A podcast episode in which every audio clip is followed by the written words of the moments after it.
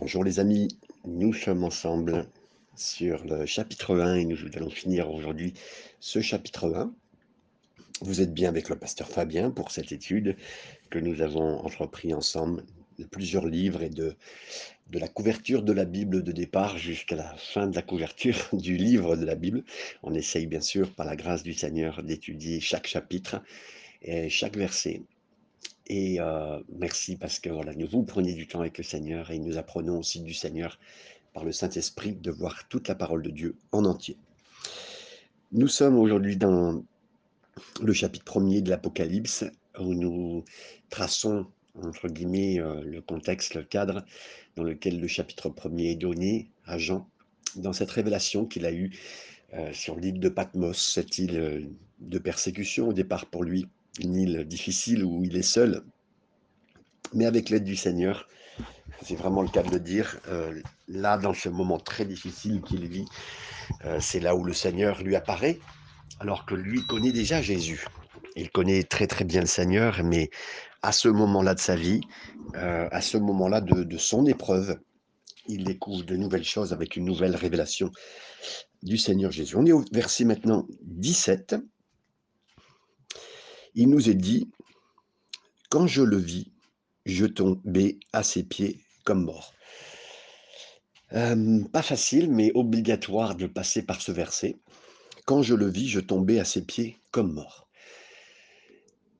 Je pense que, à la lumière de la parole de Dieu, euh, il est possible que nous soyons dans un moment avec Dieu euh, où nous avons une telle rencontre avec Jésus que nous sommes euh, touchés par sa présence et sa puissance et que nous puissions en tomber. Et je pense que oui, c'est arrivé, et ça peut arriver, puisque dans la Bible, c'est arrivé au moins cette fois-là.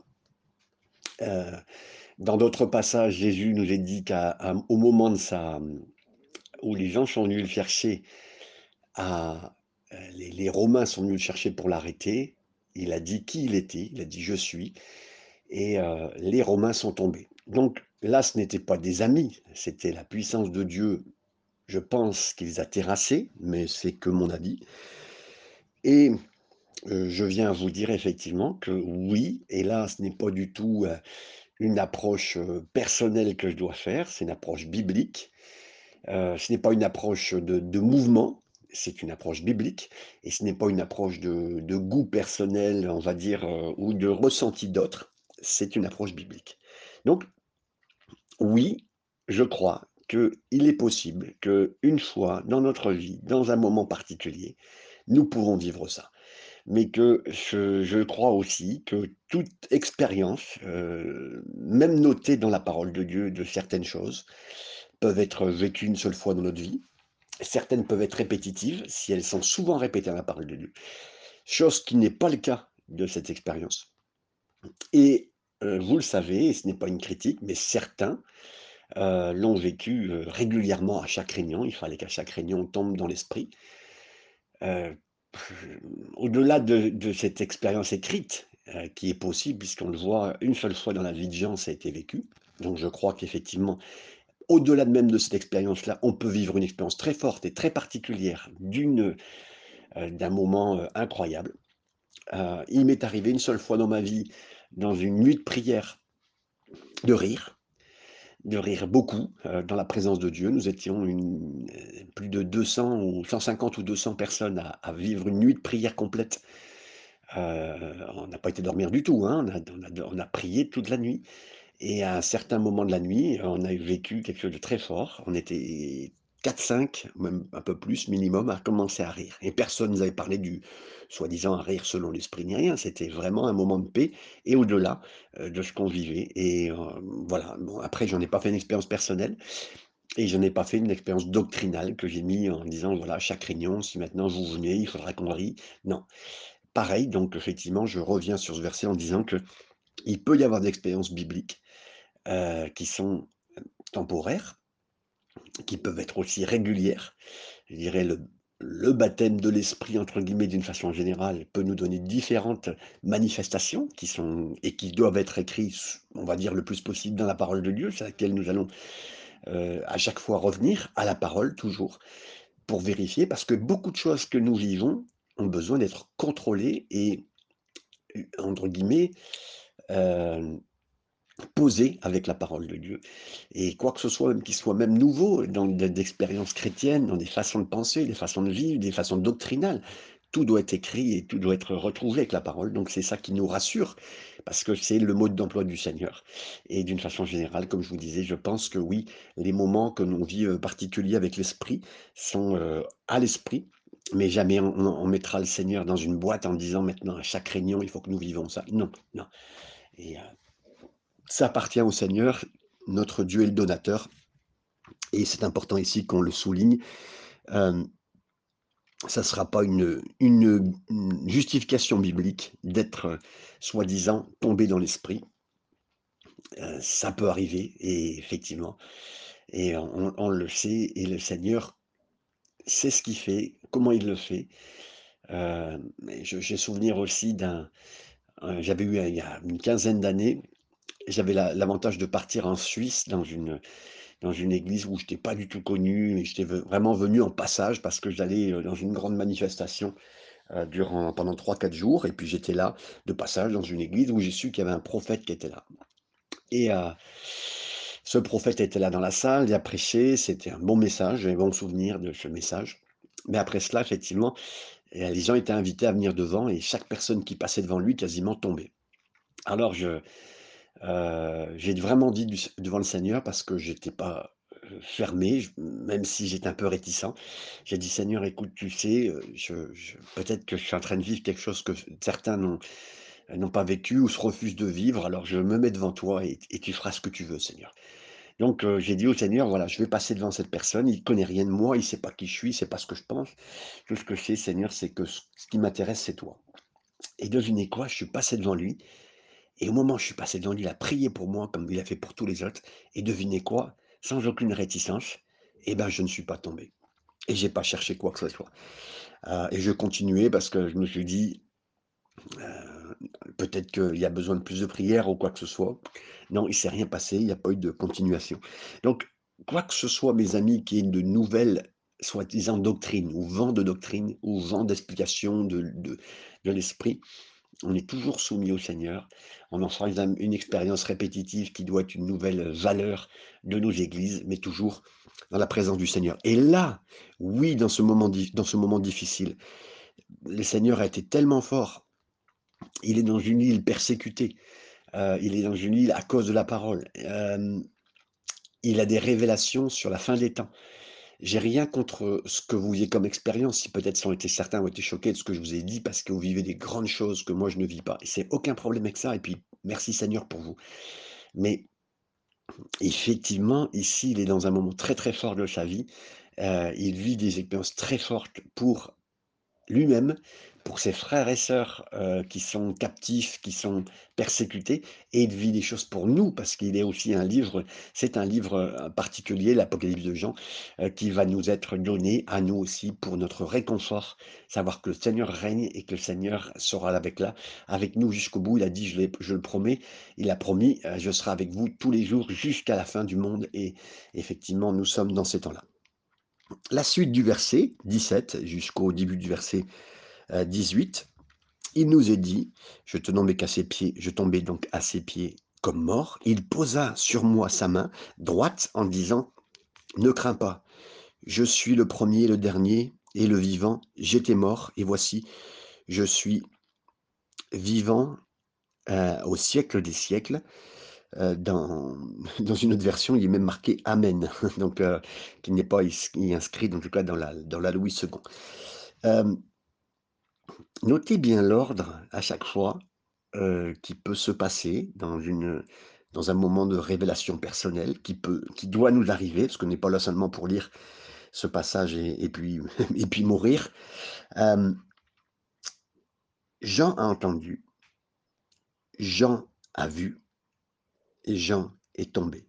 Puis il a été touché par le Seigneur alors qu'il était, heu, hem, vous avez vu, il posa sur moi sa main droite, heu, c'est la main de la force et heu, à ce moment-là, il a été touché, il est comme,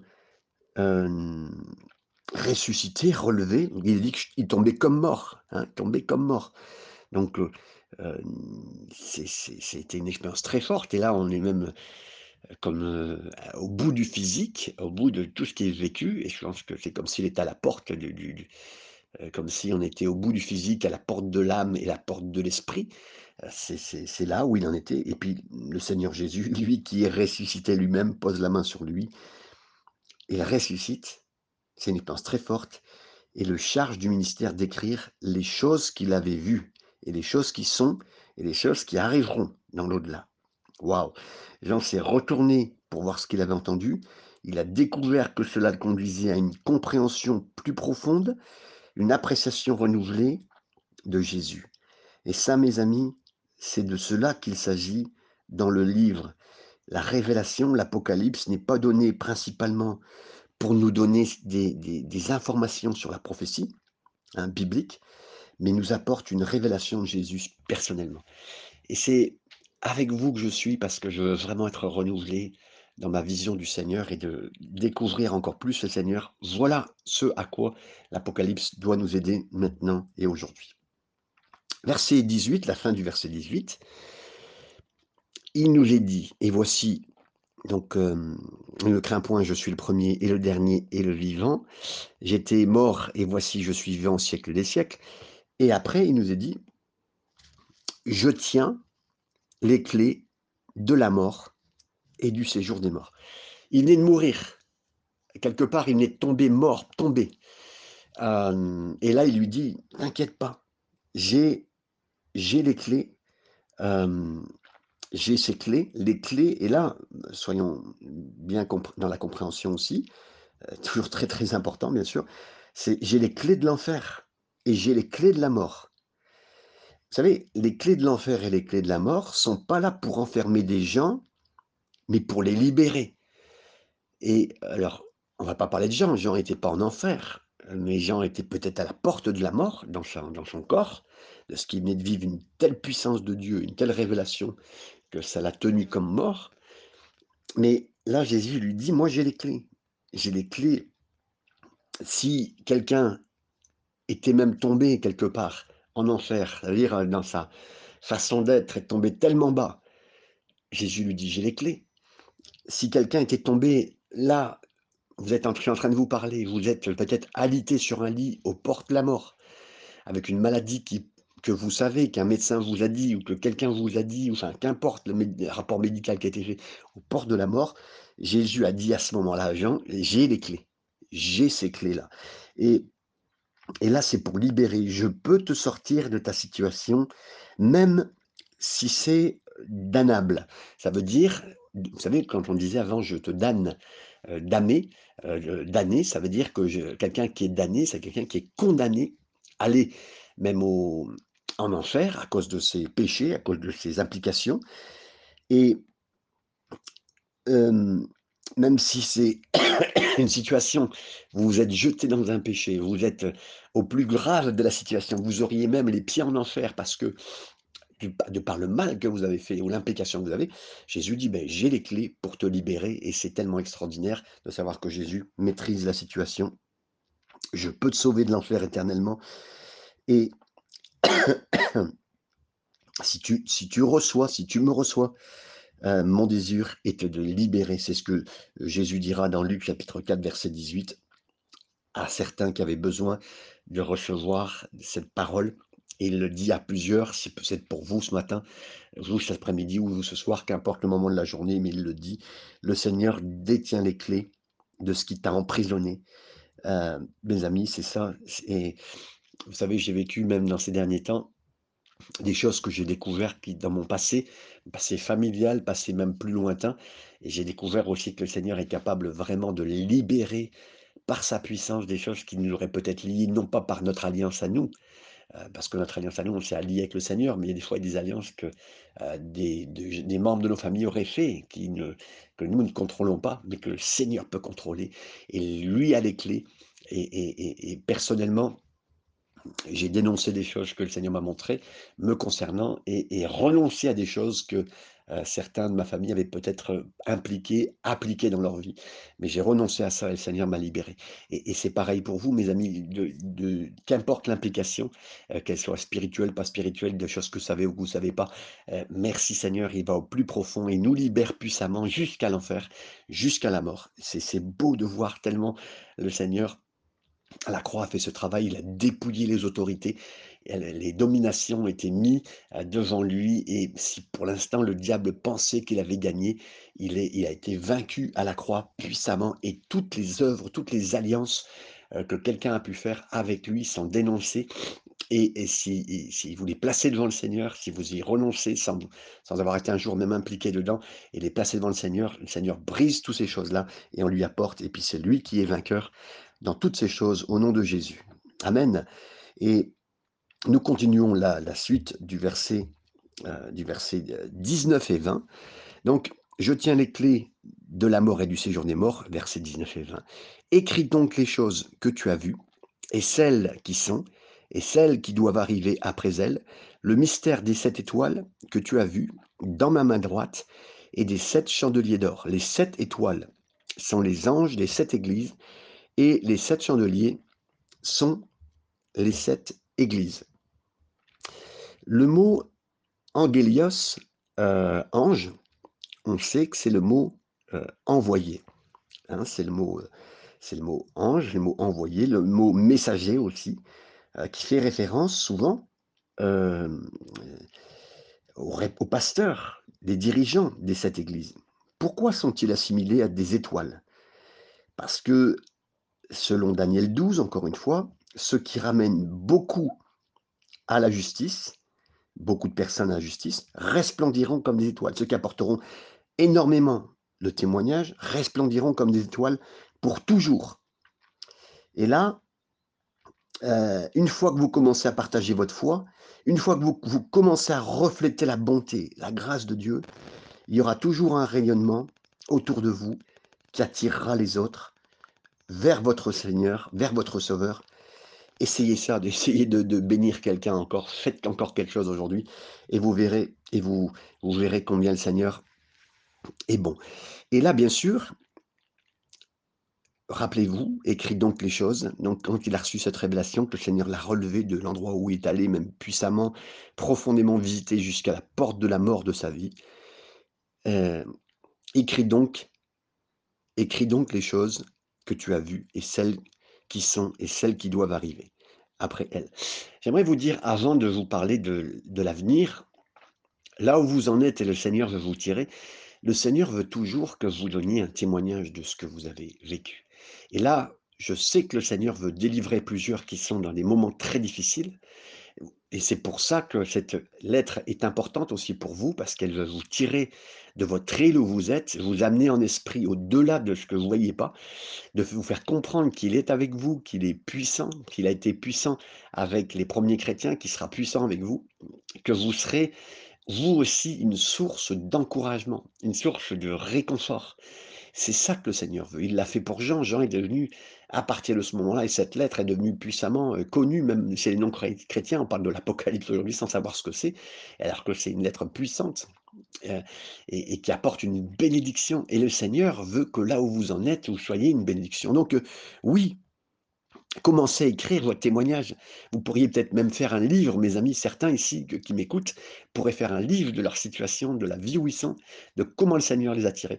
Mais mes amis aussi, vous êtes cette étoile brillante qui peut briller, vous êtes cet envoyé, cet ange aussi, pour les frères et sœurs, pour dire: «Voilà ce que dans quoi j'étais, voilà ce que j'ai vécu, j'ai passé par ces moments difficiles, mes enfants étaient partis, j'avais cette maladie, j'avais ces problèmes financiers, mon épouse, heu, était loin de moi» et et toutes ces choses-là, vous pourriez témoigner de ce que le Seigneur a fait pour vous relever, pour vous garder, pour vous sauver, pour délivrer de la situation et pour vous faire passer à travers et que vous soyez celui qui a écrit ces choses, qui a vu des choses et telles qu'elles sont pour dire que le Seigneur était avec vous et pour encourager plusieurs et oui, la suite bien sûr, heu, Jean a reçu une suite pour nous, pour vous, pour chacun d'entre nous.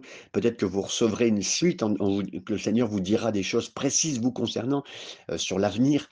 Mais en tout cas, il est avec nous et et savoir qu'il tient ma main, il est le 1er, il est le dernier, il est l'alpha, l'oméga, heu, dans la situation, il gère tout, j'ai confiance en lui et donc le mystère des 7 étoiles, donc heu, hem, chacune de ces de ces, heu, de ces églises avait, heu, cette, entre guillemets, «capacité d'avoir témoigné» et de porter un témoignage qui porte et qui porte encore et tu as vu, hein, il nous a dit: «Tu as vu dans ma main droite le mystère de ces 7 églises, c'est dans la main du Seigneur les églises et 7 chandeliers d'or, c'est aussi la lumière qu'ils apportent parce que le Seigneur veut qu'on apporte la lumière là où on est. On est une vraie lumière. C'est nous qui apportons la lumière dans nos situations. Heu, c'est toi qui mon frère, ma sœur qui m'écoute en cet instant, qui apporte la lumière là où tu es, heu, pour briller de mille feux alors que tu penses peut-être, heu, tu dis: «Je suis mort, je suis sur mon lit, je suis malade, je suis dépressif, je suis pas bien». Mais j'aimerais vous dire, le Seigneur n'éteint pas le lumignon qui fume il y a de la lumière encore en toi parce que tu es en train d'écouter ce message, parce que tu cherches le Seigneur parce que tu pries le Seigneur et il veut que tu brilles encore et tu vas briller, mon ami.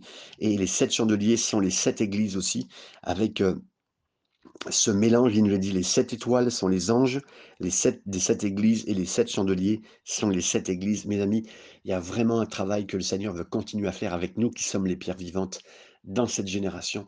Hem Aujourd'hui, on peut plus parler des églises physiques telles qu'elles étaient, mais on peut parler vraiment de l'œuvre que le Seigneur fait dans chacune des pierres que vous êtes et vous faire resplendir dans son œuvre et dans sa puissance. Voilà, on a fini ce premier chapitre. Heu, les autres chapitres seront pas si longs, peut-être le deuxième et troisième seront, heu, un peu aussi longs à l'étude parce qu'il y a beaucoup de choses à voir, importantes, de base. Heu, après, ce sera sera différent dans les autres chapitres, mais voilà, mes amis, merci. Je sais que vous voulez découvrir plus le Seigneur, vous voulez apprendre des choses avec le Seigneur.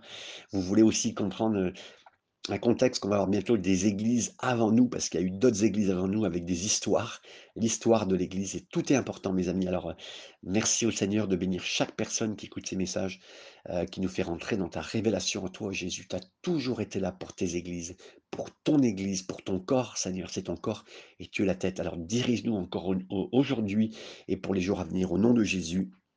Amen.